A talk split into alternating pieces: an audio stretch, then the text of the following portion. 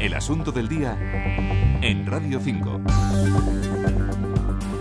12 y 8 minutos, 11 y 8 minutos en la comunidad canaria. Ya conocen la polémica que ha surgido en Borja, en Zaragoza. Una vecina octogenaria ha intentado restaurar por su cuenta una pintura del siglo XIX con un resultado no demasiado acertado. Digamos, esa situación nos lleva a preguntarnos hasta qué punto está protegido el patrimonio artístico español fuera de las grandes ciudades o incluso en ellas. Vamos a hablar de este asunto con Andrés Martín Ludeña, que es presidente de Protecturi, la Asociación para la Seguridad del Patrimonio Histórico. Buenos días. Buenos días, es un placer estar con vosotros. Eh, Andrés, destrozos como el de Borja se pueden repetir en otros en otros lugares por falta de control se puedan repetir en cualquier momento y en cualquier punto de España, por desgracia. Eh, a la hora de preparar este tema, hablábamos en la redacción de la seguridad eh, en el patrimonio en, pueblos aislados, pero, pero bueno, también hemos recordado lo que pasó en Santiago de Compostela con el, con el códice, ¿no?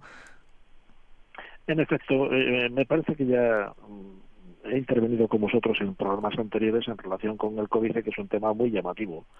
Pero quizá los grandes olvidados eh, sean los sitios pequeños, ese arte que tenemos absolutamente diseminado, ese patrimonio que tenemos histórico por toda España y que forma eh, que seamos una de las naciones más ricas del mundo en, expresiones artísticas. Y eso es lamentable, está muy abandonado. Pues, planteada la situación, eh, ¿cómo se podría solucionar? ¿Qué hace falta para que estas cosas no ocurran? Eh, mire, eh, en el anterior programa cuando me preguntasteis exactamente qué habría que hacer, el patrimonio histórico español adolece, adolece de una política común y una política que dimane de las propias autoridades culturales y del Ministerio Interior en materia de protección cultural. En materia de protección, conservación, inventariado, en España tenemos grandísimos museos. Los grandísimos museos funcionan perfectamente. Por fortuna tenemos el Prado, que es modélico y que es una de las mejores marcas que tiene este país, España, ahora en el exterior, y otros grandísimos centros culturales. ¿no? Pero eh, la Iglesia, por ejemplo, soporta 63.000 edificios diseminados por toda España, con una riquísima colección de todo tipo de expresiones artísticas y adolece de un departamento de seguridad común, adolece de una política de seguridad común. Nadie imparte una doctrina ni está centralizada una gestión, un inventariado y una forma una praxis profesional para embridar todo este este tremendo mare magnum de edificios, de personas, de obras, de documentos. Esto, mire, hay que ordenarlo. El ministro del Interior, cuando hizo su presentación en las Cortes Generales, uno de los diez puntos estratégicos de su ministerio dijo que pasaba por la protección del patrimonio histórico. Y yo me alegré enormemente de que el ministro lo sacase a colación, pero a día de la fecha solamente tenemos ese compromiso. No se ha dado ni un paso más, no se ha legislado nada a favor.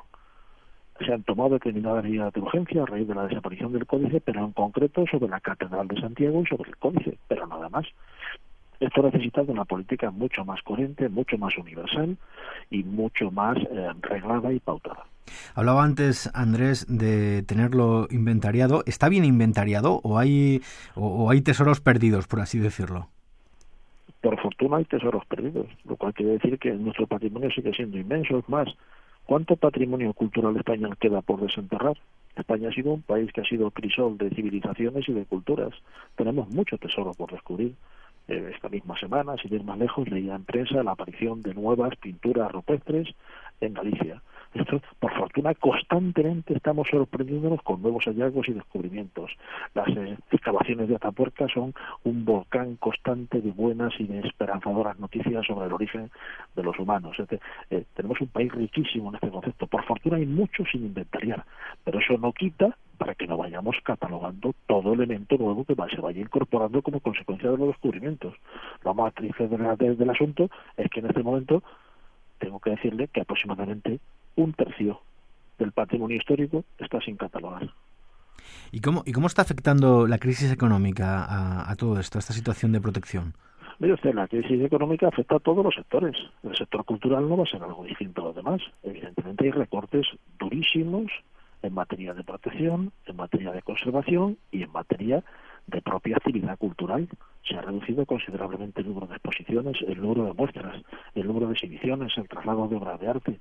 hemos tenido una, una vorágine eh, tremenda durante muchos años con un fenómeno cultural que lleva aparejado al turismo y que, y que en buena medida, mire usted, el éxito del turismo actual en España no crean que solamente porque hay determinados países que tienen conflictos bélicos y que la gente ha elegido venir a España por, por porque están más tranquilos, no, han venido también porque tenemos una oferta cultural excepcional.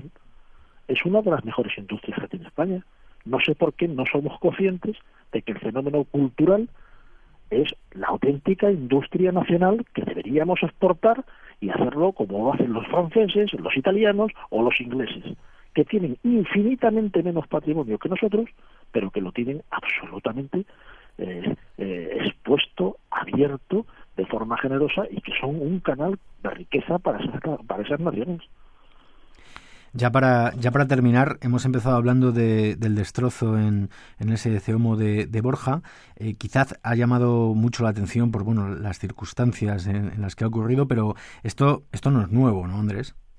Mire usted, eh, eh, la noticia del ECEMO yo la supe a través de uno de nuestros socios, que es el director de seguridad del Cabildo de Zaragoza. Me mandó el recorte que había aparecido en el, Heraldo de Aragón. Esto se descubrió el día 7 de agosto. Ahora la prensa nacional se ha hecho un eco, entre otras cosas porque la prensa internacional nos está dando un auténtico varapalo en la forma de gestionarlo. Mire usted, esta mujer, que actuaba de buena fe, eh, venía actuando sobre la pintura desde hacía mucho tiempo y había mucha gente que en el pueblo lo conocía. Lo conocía el propio capellán, lo conocían las, los feligreses habituales, lo conocía todo el pueblo. Ahora nos escandalizamos porque la pintura ha sido gravemente dañada. Esta mujer tímidamente empezó actuando sobre lo que era la túnica del Cristo y al final fue subiendo en cortina y llegó un momento que tocó el rostro y cuando tocó el rostro pues lo desfiguró porque esta mujer adolece de los conocimientos técnicos y de la preparación artística para hacer un trabajo de estas características. esta obra no es una obra excepcional, pero sí tiene una cosa, tiene no solamente un valor cultural, sino un valor cultural. Figuraba en un templo y era objeto de devoción por parte de muchos feligreses. Aquí no solamente se ha perdido la figura, se ha perdido incluso el entusiasmo y el fervor popular. Esto que nos ha pasado en Borja, por desgracia puede pasar en muchos sitios, por dejadez, por desconocimiento, por impericia de la gente que actúa en torno al patrimonio histórico. Mire usted, el patrimonio histórico tiene que estar en manos de las personas que realmente saben de historia y saben de técnicas de conservación y de técnicas de restauración y de técnicas de registro y de clasificación. Esto no puede estar en el mano de cualquiera, mire usted. La medicina en España la regulan los médicos. El arte lo tienen que regular las personas que saben del arte. Andrés Martín Ludeña, presidente de Protecturia, Asociación para la Seguridad del Patrimonio Histórico. Gracias por haber estado con nosotros en Radio 5. Gracias a vosotros por el interés que mostráis siempre por estos temas.